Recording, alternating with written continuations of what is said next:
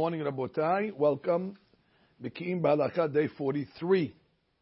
And we are on page 132 in the, in the books. Baruch Shamar hasn't been the same uh, since we started to learn about the uh, magical 87 words.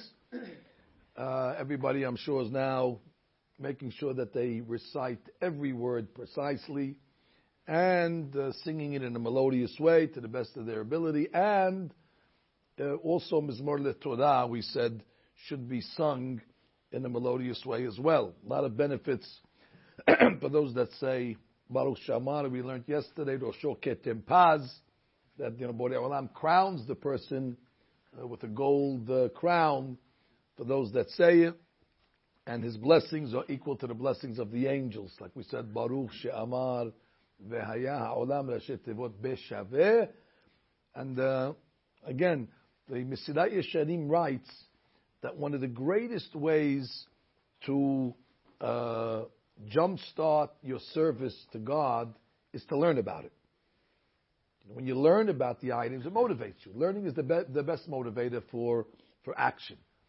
You know, only because you know the value of Baruch Shama, so that gets you motivated to say it with the Kavanam. But you know, if you don't know the the importance of it, so then you're not uh, you're not excited to perform it in the best way. Then, then your service becomes routine and mundane and lackluster and mechanical.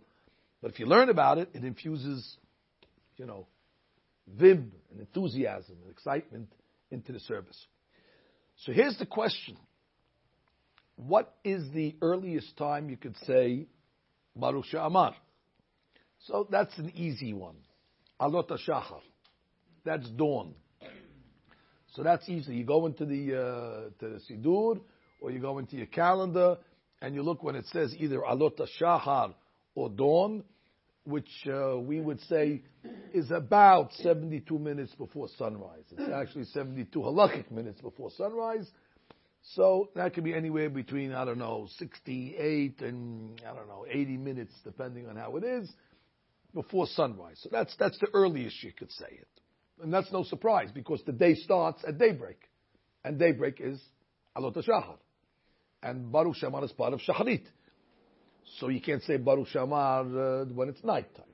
Question is, until when can you say Baruch Shamar? What's the, what's the cutoff point? And when we say that you can say we mean how long are you able to say Baruch Shamar and Yishtabach, because they go together, with a berakah, meaning Baruch Atah Hashem Melech Batishpachot. So this brings us to another discussion. What's the latest you could pray the Amidah of Shaharit? That's a good question. So there, the Hakamim come along and say, it depends. If you pray by the fourth hour of the day, however we're calculating the fourth hour, which is a different discussion, but if you count from the fourth hour of the day, so that's when your Amidah basically ends. So let's let's make it easy. Let's say sunrise. Let's say the let's say everything's equal. Let's say the day is six o'clock sunrise, six o'clock sunset. So let's say four hours, so you can pray till ten o'clock in the morning. Six to ten starts at six and ends at ten. Argument's sake. Let's let, let, let, let, let, let's make it easy like that. I know I said sunrise just to make it easy, so you know four hours is ten o'clock. So some will argue, like Ham Abba Shaul, and he'll say, that's it. Baruch Shamar follows exactly the same law of the Amidah. And therefore, just like praying the Amidah on time means until the fourth hour, so too Baruch Shamar follows the Amidah.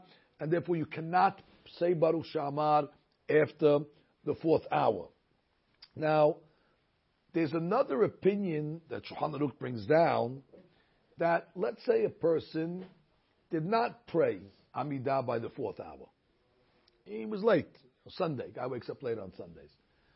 So now he has until midday. So that's two more hours. That's, let's say, till 12 o'clock. However, there's a difference.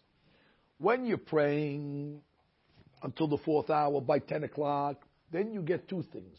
You get schar tefillah, you get credit for praying, and you also get tefillah bismana.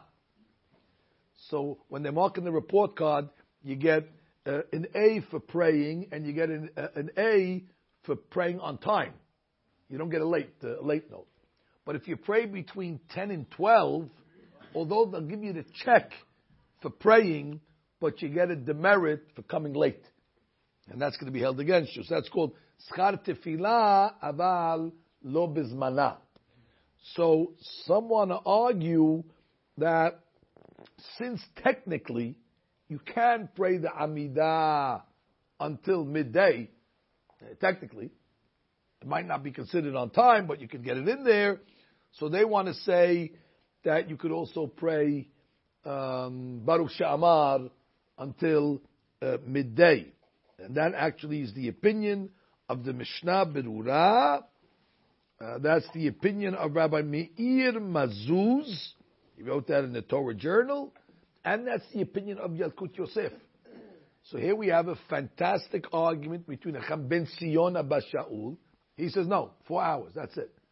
And then the other rabbis are saying that um, you have until um, until 12. Acham ben Sion's logic is that, again, uh, to, to be considered praying on time, you got to pray by the fourth hour. So maybe by the Amidah, they were a little more lenient, but that doesn't help you for Baruch Shama. Rabbi David Yosef, in his Halacha Berurah, has a, uh, a, a certain type of compromise. And he says like this. If let's say somebody had circumstance, circumstance means he couldn't pray by 10 o'clock because he was honest. Honest means either he wasn't feeling well or uh, some other item came up that was beyond his control. So then he says, uh, in that case, he's allowed to pray Shacharit in the fifth and the sixth hour, and he can pray Baruch She'amar and Yishtabach. But if he purposely delayed it, then the halacha says you could pray in the fifth and sixth hour, but you can only pray your Amidah on condition. You have to make what's called a tenai. You have to say, if I'm obligated to pray, so let it count. And if not obligated, let it be a nidava, a donation. That's if you did it on purpose. That's what Cham David holds. So he wants to say the same distinction with Baruch Shamar. That if the person uh, had circumstance that he couldn't pray by the fourth hour, so just like he could pray the Amidah without making a stipulation, he can pray Baruch Shamar as well. But once you did it on purpose, since you can only pray the Amidah with a stipulation, and there's no such thing as making Baruch She'amar a stipulation, so therefore you cannot say Baruch She'amar in that case. So let's review. We have three opinions. Now, for those of you that are preparing for the next test of Beki'im B'halacha, that's going to be a question. What is the opinions? Latest I can say Baruch She'amar with the Berakah. So it's multiple choice, but the rabbi over here is tricky because when we take a multiple choice test, usually it's one of the uh, answers and the other ones are wrong. He gives you multiple answers. So you got to circle three out of four. So that's why it's a little more difficult. Anyway, in this case, you'll have to circle. Uh, Cham Ben Sion says up until the fourth hour. Period. Mishnah Berurah, you can say Baruch Shabbat up until midday. Right answer. Rabbi David Yosef, it depends. You could pray Baruch She'amar up until midday if you were a victim of circumstance. However, if you did it on purpose, then already you cannot say Baruch Shamar with a berakah. Those are the three opinions. Now the question is, what do we do? It's very nice to know the opinions, but bottom line, what's the halakha? So what do you do in such a case? So you take a coin, you flip it. That's it. And, uh, and uh, heads is Ben Sion, tails is Cham and, and, and that's the easiest way to solve it. However, no, the rule that we follow is going to basically be safek berachot lehakel. That whenever it comes to making berachot, we're always scared to make a beracha that was unnecessary. For the simple reason, we just read the Ten Commandments and says don't say God's name in vain. And if you said a beracha that you shouldn't have said, you could be in contempt of lo tisat Shem Hashem and therefore we don't want to, you know, we don't want to get involved with that. So we're going to employ Safek Berachot So bottom line, we're going to take Cham Ben Sion. If the fourth hour of the day has passed, although you might be able to say Shema and you're not going to get credit for the Shema because you missed his man. You'll get credit just for reading Torah. And you're allowed to pray the Amidah and you're just going to get credit for praying, but not the Zman. But Baruch Shema is over. So that is the cutoff fourth hour. Now we get to a big question. It's a big question because we're dealing with it in, in, in the yeshiva as well. I recently got a question to Magen David. Uh, the girls want to know how do we pray? Girls pray Baruch Hashem, but they want to know do they say Baruch She'amar with a blessing, or do they say Yishtabach with a blessing? Now they're not asking about the Amidah. The girls pray Shacharit, Amidah, all the 19 blessings, no question. But they want to know what's the what's the practice in the yeshiva. Should girls make Baruch She'amar with a beracha or not? Not so simple. Put the Magen David politics on the side. Let's talk about the rabbis, what they hold first. Rabbi Obadiah Yosef is very clear, and he says that um, Baruch Shamar is a mitzvah that is bound by time. We just said fourth hour, midday, uh, however you come out on that, it's definitely bound by time. You cannot say Baruch Shamar whatever you want.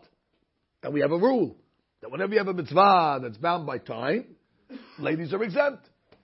And for Sfaradim, not only ladies are exempt, they're not allowed to make the beracha. Just like a lady would not allowed to be making a beracha on a lulav, even if she wants to shake the lulav, she can't make the beracha leshev basukah because she's exempt from these mitzvot. So the Chacham Ovadia Alav Shalom says exempt, and that's the opinion of Arambam and Shulchan Aruch, Rabbi Omer, and that's it. So if you go to Chacham Ovadia's minyan, you know, for the ladies, he'll tell the ladies in the ladies section, you can say Baruch Shamar, but don't say Baruch Ata Hashem. Just say Baruch Mehulal Batishpachot. And Yishtabah, you can read it, but don't say Baruch Ata Hashem. Baruch, you don't even have to do that. If you want to do that, you can do that. Cham ben Sion Shalom argues. Cham ben Sion in volume 2, he says woman may recite it with the beracha. What's his logic? He says, because Baruch Shema is not a mitzvah. It's a praise. And the rule of ladies exempt from, you know, uh, mitzvah ta'aseh shazman gerama, that's when it's a mitzvah ta'aseh, when it's a, when it's commandment, mitzivanu, when it's a mitzvah to do. Like I said, lulav, sukkah, but Baruch Shema, it's a blessing. But what do we do? We're praising Hashem. What, ladies are not obligated to praise Hashem, like the men? So therefore, everybody's obligated to praise Hashem. So therefore, he comes along and he says, women should recite Baruch Shamar and with a beracha, and that's the Kaf HaChaim's opinion as well. So here we go. Get your coin out. Get your coin. Another, another, another flip. Because you got the two giants. We got them right here. I'm looking at both of them. They're right next to each other, by the way, on that wall over there. You got Chama Badya, and right next to Chama Badya is his colleague Chambin Sion Abba Shaul. And uh, although they look very friendly on the pictures on the wall, but uh, in this halakha over here, they were uh, contentious. One rabbi saying, if the ladies make this berakah, it's berakah batala. And Acham Ben saying, if the ladies make this berakah, it's mitzvah. What do you do?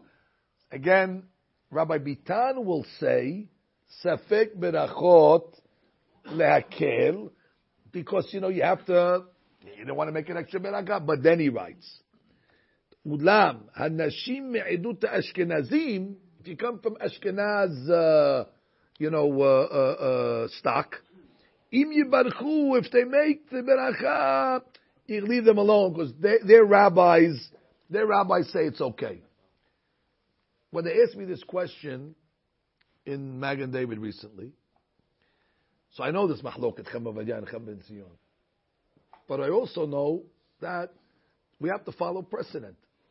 When we were in Magen David Elementary School, we used to pray every day in the classroom until we got bar mitzvah in sixth grade. Uh, then we prayed in the minyan. How did we pray? We prayed with the tape recorder. So we put a tape recorder on the loudspeaker of Gabriel Shrem Alav Shalom. That's how we learned how to pray with the prayers of Gabriel Shrem. There was nobody like him. He prayed clear with the beautiful tunes, and uh, the whole sh- school would pray, and we were boys and girls. You know, don't hold it against me. There was boys and girls. We, we prayed together. And uh, we prayed with berachot. The girls said Yishtabach. The girls said Baruch Shama. They prayed with berachot. That's the way we were, we were taught. I'm assuming that they were following the Kaf There was not Cham Ben Sion. didn't come out with his book at the time. But the Kaf was around. And I said that was the practice. Uh, so when they asked me in the high school what to do, I said, uh, you know, uh, every girl should keep their practice they, whatever they were doing till then. And if they were doing it from the elementary school like that, they, they, they should continue. They have what they were learning up, Cham Uh, if uh, they have a family tradition from Hakam says not to do it, okay, I'm not going to break your family tradition, but as a school, since we were doing it until now like that, I don't see a reason to uh, uh, to undo it. That's uh, again, what are you going to tell your wives today? What they ask you? Bottom line, should I say it or shouldn't I say it?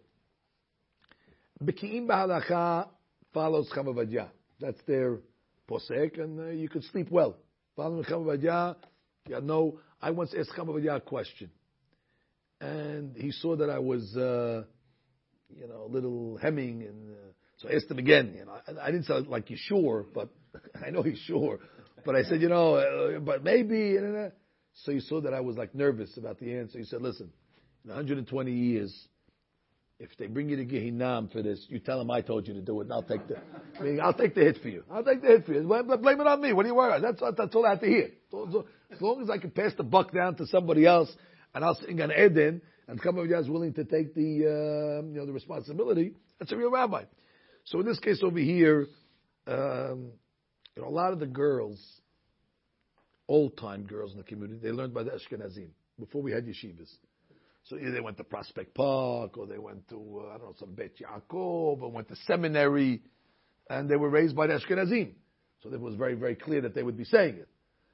And then the other other ones that a lot, of the, lot, lot, lot of the girls in the community never never prayed in the first place. This, this thing with girls praying is a, is a new item now. You know, that's a new item where girls are starting to pray and they have a siddur. And uh, in the olden days, you know, who knows what they did? Your mother, your grandmother, your great grandmother. My great grandmother, she didn't pray. She went out to the door. She opened the blind. She opened the hand. She talked. To, she talked to God in Arabic, whatever she told God, and that was a prayer. Although I will say that that prayer was probably better than my Ne'ilah and Kippur, that prayer of my grandmother, because she was talking to God. She knew that there's somebody over there, and she spoke to him in his own words, and she had emunah peshuta, and she walked away. And then nine out of ten times, uh, she was answered. My great grandmother once, she told my great grandfather Abram Safdi, go go to the store on Shabbat to buy uh, to buy food.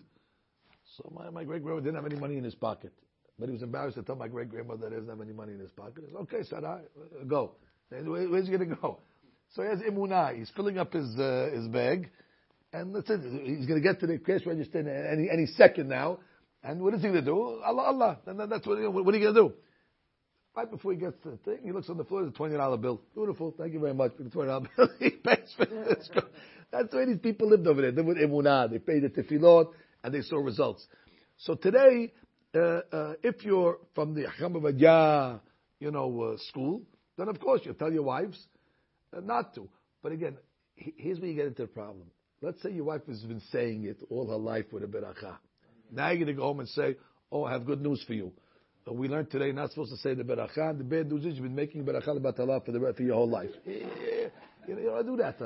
So therefore, if she's doing it again, uh, Cham Ben Sion and uh, Kaparim, as and especially if she's, she was raised by the Ashkenazim, you have no issue. Now the question is like this, and this is a big, big, big subject, Abotai.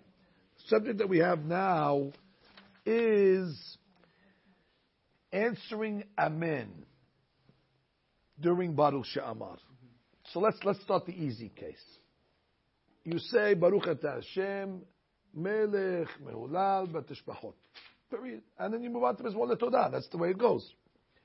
Now let's say you're ahead of the Hazan. So you happen to hear the Hazan say Melech Batishbachot. And you're finished already, Baruch Shamar. Can you answer Amen to the Hazan's Baruch Shamar? Halakha says absolutely yes. Yes, for sure you answer. Baruch Shamar is a praise. Answering Amen is a praise. It's not contradicting anything that you're doing. Therefore, it's not considered a hefsek. Not only that, let's say, forget about the Hazan. You're the guy next to you. The guy next to you saying Baruch Shamar as well. And you finish Baruch Shamar. Mashbachot, or you hear the guy, Mashbachot. Okay, answer Amen. So technically, uh, you can answer Amen a few times. The Hazan, the guy to your right, the guy to your left, the guy to your back, and therefore you have no problem. But here's the issue. Some will say, like the rabbi called Ben Ish Hai and the rabbi called Chesed Alafim, they have the following argument, and it's a good argument. They're going to say, listen, what is the beracha Baruch Shamar for? What are you making this beracha for? This beracha is the beracha for Pesukei Zimra. So before you answer Amen, you should start to say Pesukei Zimra at least so your beracha hit. It's like if you make Shakol Yabed Baro, you can't talk until you tasted the coffee. So similarly, the Ben Ish Chai says, when you say Melech Molab Nishparot, you shouldn't answer Amen until at least you said Mizmor Todah. Once you start Mizmor Todah, at least you started the, the process of Pesukei Zimra. Once you started the process, so your beracha hit, it had a place of, uh, you know, to, to land, and now you can continue. Shalom is not so strict. Chamadia says, well, well, it's proper to try to start Mizmor Todah before you answer Amen, but uh, it's not critical. And even if you didn't start Mizmor Todah, Chamadia is going to say you're okay uh, to answer Amen regardless. So that we tell the people, you know, after after you finish Baruch Shamar, don't wait there for the Hazan. Continue, say.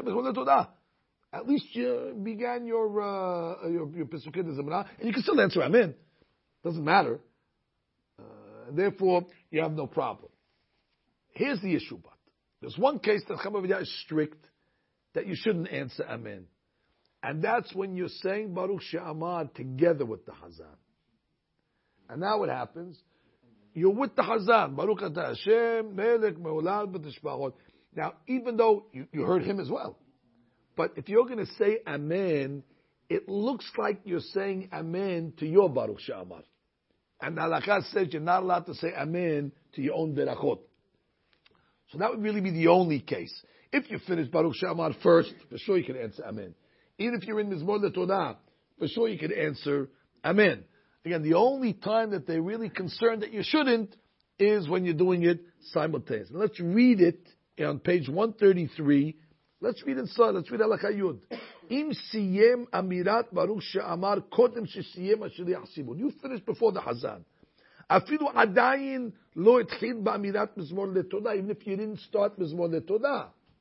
Rashai la'anot amen. You can answer amen after the berachah d'shliach sibur. V'wadin. If you heard your friend finish Baruch Shamar, Rashai la sarich la'anot amen. en, aniyat amen nechshevet lehefsek. It's not considered hefsek. Number one. Because first of all, you're in between chapters anyway. You're between Baruch Shamar and Mizmor Todah, so that's a nice uh, uh, uh, gap anyway. It's considered ben a which is not considered a problem. And anyway, you're answering Amen, which is a praise. So it's not like you said good morning or, uh, you know, what time is it? Amen is part of the Sheva, and therefore you have no problem. ולכן אף אם שומע ברכה אחרת, uh, that's hadush. Let's say you heard now, not Baruch Shamar, you heard the Ta'atif Besisit, which is quite common. Guy comes in, you just finished Baruch Shamar, and he says, Ta'atif Besisit, or any Tefilin, you answer Amen. So that's a very important rule. After Baruch Shamar, during Pesukei Zimra, you answer Amen to all berachot, and it's not considered a hefsek, although it's proper to start Mizmor de Todah, but if you don't start Mizmor de Todah, you do not. Now, the only time we're going to say uh, that you shouldn't, that'll be in number 11. Let's read number 11. You know what? Let's read number 11 in English. Let's take advantage of the book. Look, look at page 134. We're going to read 11 in English. If someone finishes the blessing of Baruch She'amar at the same moment as the cantor, cantor means the Hazan, he should not respond Amen. If he would, it would appear as if he was responding Amen to his own blessing, which Talakah frowns upon severely. That sounds like Talakah is angry. If someone finishes the blessing of Baruch Sheman at the same moment that someone else finishes a different blessing, he is allowed to respond Amen to the other blessings. So that's a, it's a beauty. Let's say his Melech Mehulad Betishbot coincides with the Lehitateh Pesisit. Then you answer Amen. Because then it doesn't look like you're answering Amen to Baruch Shaman. It looks like you're answering Amen to the B'sisit. It's only when they come, they come together. The last point, which is the most important point, which is probably, since we've started B'ki'im B'halakha, now we're on page 135, it is the most difficult halakha that we are going to say up until this point. So if you don't want to hear something difficult, this would be a good time to walk out. What you don't know can't hurt you, but once you hear it, you're bound. Once you start Baruch She'amar, you're not allowed to talk. Now, what is shul if you can't talk? I mean, is this ridiculous? You tell me to come to shul, sit next to my friend for two hours, and then you're telling me for a large swath of the prayer, I got to go uh, uh, tari tibur, I got to go rogue on him and just read the. It, it, it's it's outrageous, but that's what's being said over here. It seems that they want you to be silent from Baruch She'amar until the end of the Amidah, but then the Mishnah Berurah, which we learned, said he don't want you talking until you finish Anna and the David. Because he says whoever talks in between the Amidah, let's say, and the Vidui, his Vidui doesn't count. What do you mean? But he banged, Hatati, Aviti. I don't understand how it, exactly that works, but somehow speaking in between crosses the wires, and therefore it's not going to have a, uh, a, a, a, value. So look at number 12. I don't want anybody blaming this on me. I'm only the messenger. I deliver the uh, halachot over here. Look at number 12. Once someone begins the blessing of Baruch She'amar, he may not engage in conversation until after he completes the Amidah even if he needs to say something for the sake of a mitzvah. For example, no, let's say uh, uh a guy asks him, you know what the Yankees did last night?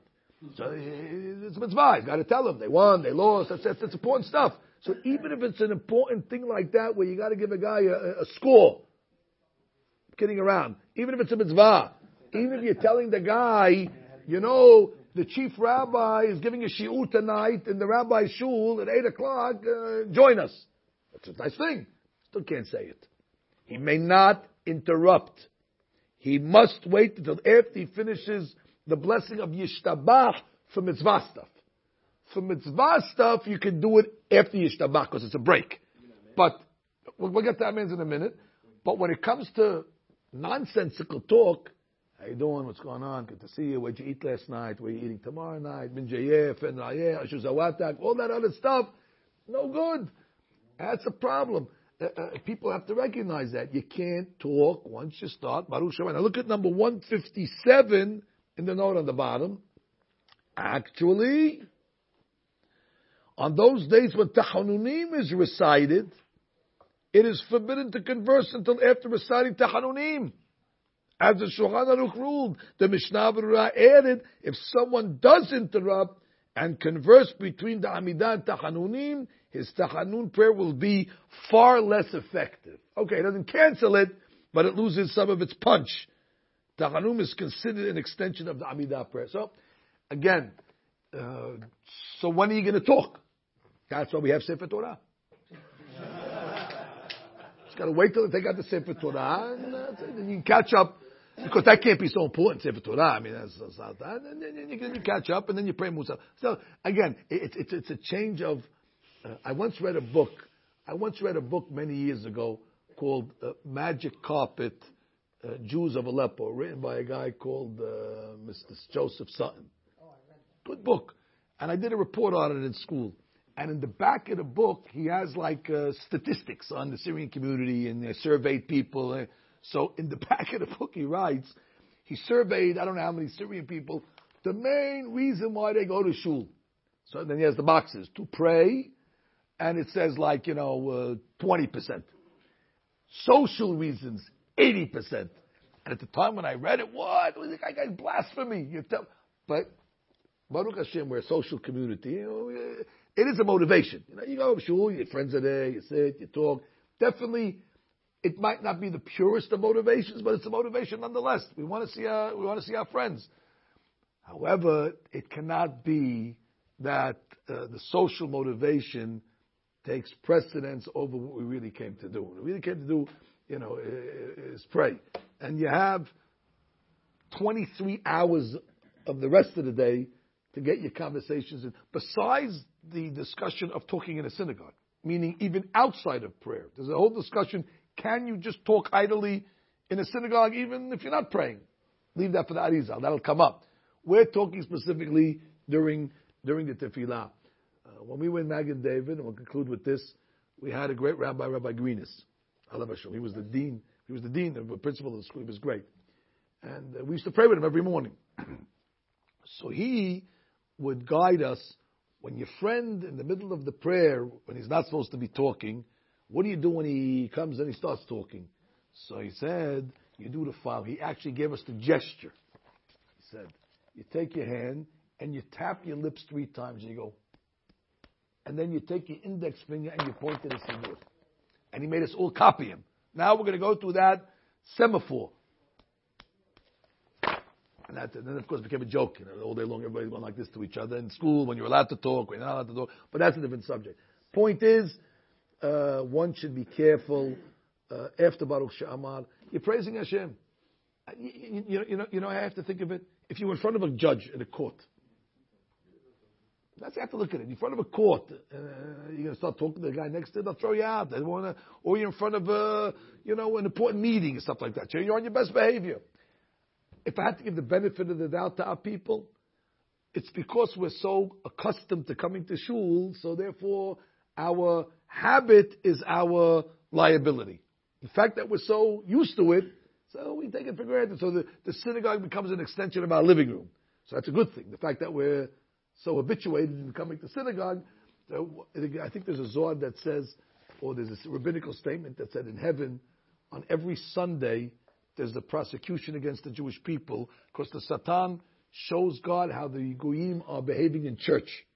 Everybody sits there and they're quiet and they're listening. And, and then he shows them, you know, the video from Shabbat, the mayhem that goes on. So he says, look, the Christians in church, they have more. So the defending angels say, yeah, they go once a week. So once a week, you know, they keep quiet for a half hour. We go every day, three times a day. So it becomes more, you know, we got used to it, and therefore our our our uh, uh, uh, um, our our privilege or our benefit becomes our liability because we're doing it so much. So that, that, that's to take the edge off. But again, once you try to be careful.